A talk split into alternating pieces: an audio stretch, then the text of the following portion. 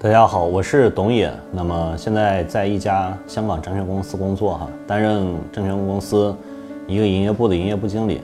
那么我可以给大家去讲一下我的一个从业经历哈。从二零零七年的十月份开始去参与到二级市场，那么一直做到现在，主要是以做交易为主哈。那么怎么去从业呢？怎么去参与这个行业的呢？在零六年的时候上大学哈，零七年的时候在上大学的大二的时候，那么认识了我当时的一个老师，在图书馆看书的时候，那么同样我跟他都在看一些财经类的一些书籍哈。那么也就是作为一个前辈吧，指点我去看书。那么随后就跟着他去做一个学习。那么他作为一个职业的一个投资人，从机构里边出来的一个职业投资人哈，也带着我去学习了四年吧，一直待到我大学毕业的时候，也就是一零年大学毕业的时候。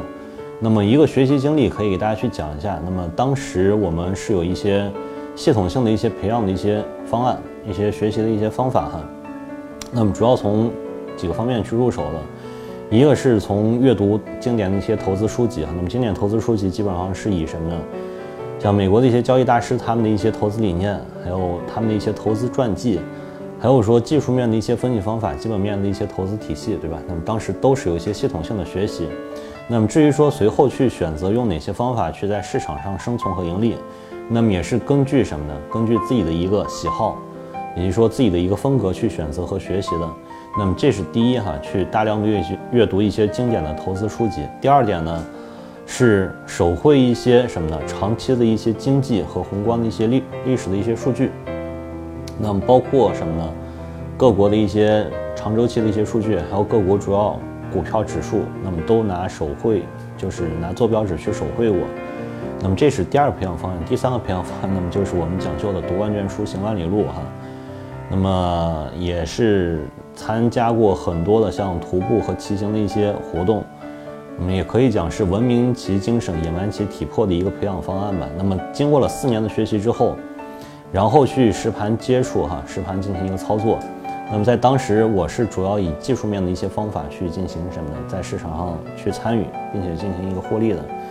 那么这个是当时学习的一个经历哈，一直学到一零年的时候，大学毕业的时候。那么随后在大学毕业之后。也就是说，在大学毕业的时候吧，那么其实已经积累了一部分的资金哈。那么第一个什么呢？第一个五十万，也就是在这个时候积累出来的。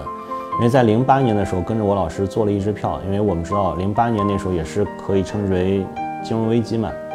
那么零八年的时候跟着他去做了登海种业，那么这个票当时买进去之后，我们那时候相信的是什么呢？长期的价值投资哈，买进去之后也有将近四倍的一个获利。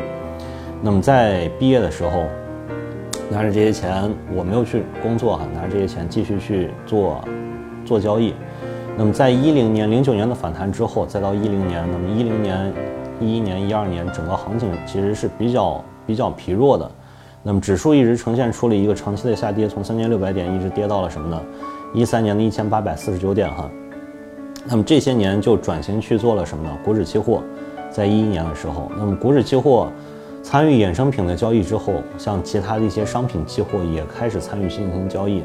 那么最早开始去做的一个商品期货，现在依然记得很清楚哈，是螺纹钢的一个合约。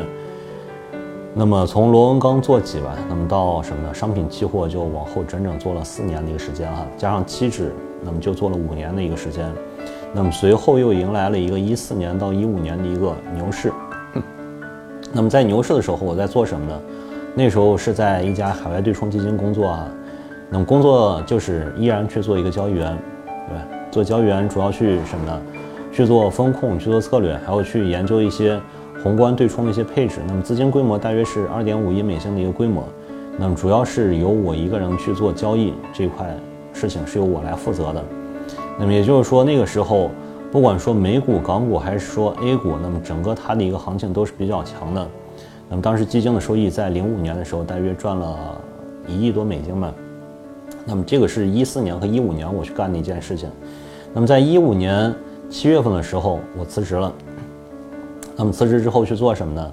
当时有朋友的几千万资金委托我去替他去打理哈。那么当时我们知道股灾一点零下来之后，我是带着他们去完全回避了。那么在在随后股灾二点零、股灾三点零的时候。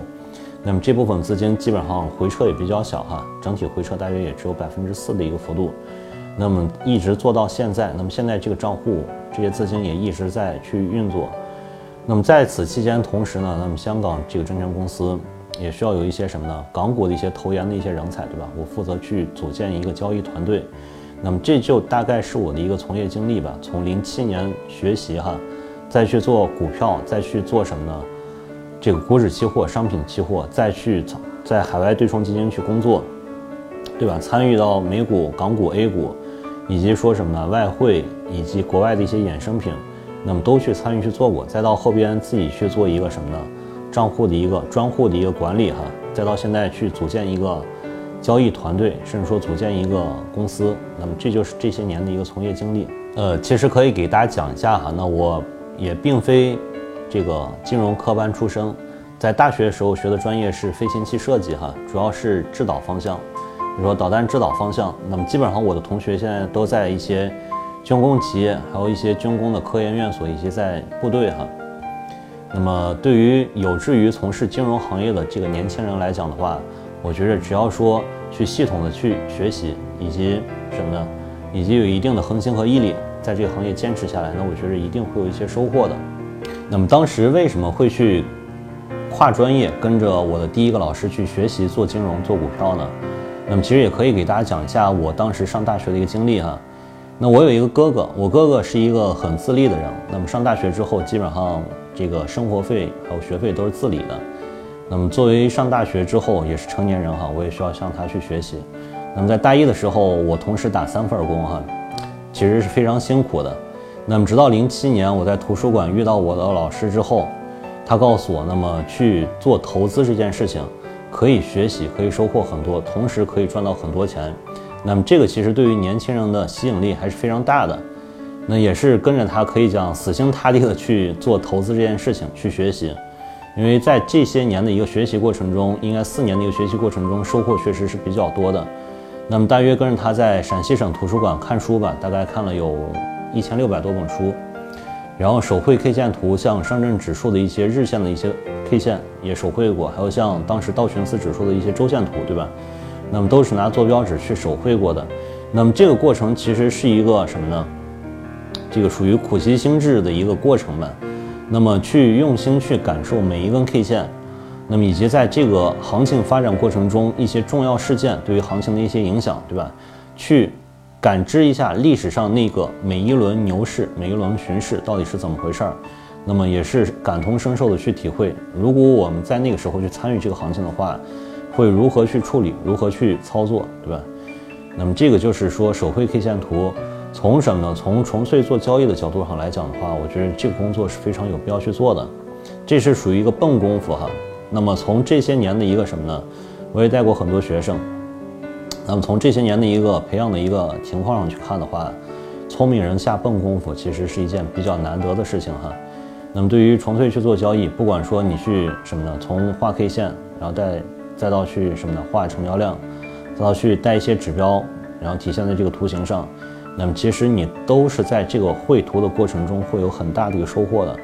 我记得当时去画上证指数日线图应该是八千多根 K 线吧，画了整整三个月哈。那么这三个月的收获，其实我认为并不什么呢，并不比你看很多本书它的效果要差，对吧？其实给你的启示应该是更多的。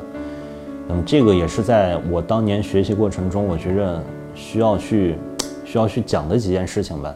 呃，也可以给大家分享一下。这些年做自己去做交易的一些成功和失败的一些案例哈，那么应该讲比较成功或者说我觉得最舒服的一次交易是什么时候呢？应该是在一二年年底指数反弹那段吧。指数很快在三天之内我去做多期指哈，当时，那么在三天之内期指直接翻倍了。那么翻倍之后，那么指数继续往上去推了。那么那个行情如果说一路拿到底的话，大概会有两到三倍的收益。但是呢，在一倍的时候去做了一个减仓处理哈，减仓之后，那么指数后边一路上涨，做了一个趋势单持仓，最后止盈了。那么为什么讲这笔交易觉得是最舒服呢？不是因为它短期赚的钱最多哈，而是因为那个时候我研究什么量化的交易系统，在一二年的时候，那笔交易是严格的，我按照我的交易策略、交易计划去，还有什么呢？规定的一个仓位去买入，买入之后呢，也是严格按按照交易系统进行什么呢？止盈和止损。当然那笔交易最后是止盈的哈，在三天之内整个仓位赚了一倍。那么随后减仓之后，剩下仓位往上推，那么赚了也大约有百分之五十左右，对吧？行情非常快，在一周到两周之内，那么涨幅是比较大。然后盈利反手去做多了螺纹钢。那么螺纹钢在比较短的时间内也去翻倍了，那么这其实都是当时什么呢？比较舒服的一些交易性的一些机会哈。我刚才也讲了，并不是因为短期赚钱多，而是因为什么呢？我有计划，并且严格遵守了计划。那么这种自制或者说自控的产生的什么呢？利润，这种成就感是非常强的。那么这是一个比较成功的案例。那么可以给大家讲一下什么呢？比较失败的一个案例。那么大约在一四年指数，上证指数哈。涨到三千三百点左右，然后当时有一个双顶的预期，那么双顶预期当时期指是开空单往下去砸的。为什么开期指空单呢？因为我们知道在一四年的时候，整个商品期货的氛围也是比较弱的，对吧？严重的一个通缩环境，商品全部是大跌的。那么对于期指来讲，觉得它也应该是往下要去跌，因为反弹位置比较高。那么在三千多点做空往下空有利润吗？有一定的利润，但是利润并不大。然后呢，在那次调整之后，我们知道指数从三千多点一路什么呢？三千一百八突破之后，一路反弹到了五一七八，对吧？那只是一个空单赚了一个小钱，但是呢，后边一个做多的机会，因为什么呢？因为你的方向做反了，错过了一次赚大钱的一个机会。那么这也是比较令人懊悔的一次交易哈，属于比较大的一个错误。那我们知道，从纯粹做交易上来讲，什么呢？犯错和呼吸一样正常，但是这种比较大的错误。让人什么呢？让人心里还是比较难受的，因为我们知道，有些时候这个少赚就是亏，对吧？那么在有大行情、大机会来的时候，因为你去赚大钱，一定是合理的仓位做对方向，并且拿下大段的一个行情，对吧？那么这是比较舒服的。那么另外有些时候你少亏就是赚，对吧？那么在系统性风险来临的时候，果断的去做一个风险控制，或讲就是讲直白一些，就是去做一个砍仓。那么这就属于什么呢？小亏就是赚，对吧？那么也得去分情况去区分的。那么对于什么呢？最令人懊恼的，也就是说吃进去再吐出来，对吧？或者说看对了你没有做对，或者说因为因小失大。那么我令我比较懊恼的那笔交易，就是说因小失大嘛，看到了一个空头的一个短期利润，错过了后边两千点的一个涨幅哈。那么如果说做期指的话，两千点的一个涨幅，那么其实有两到三倍的一个空间，不算浮盈加仓的话。那么这些都是比较令人懊恼的一些交易。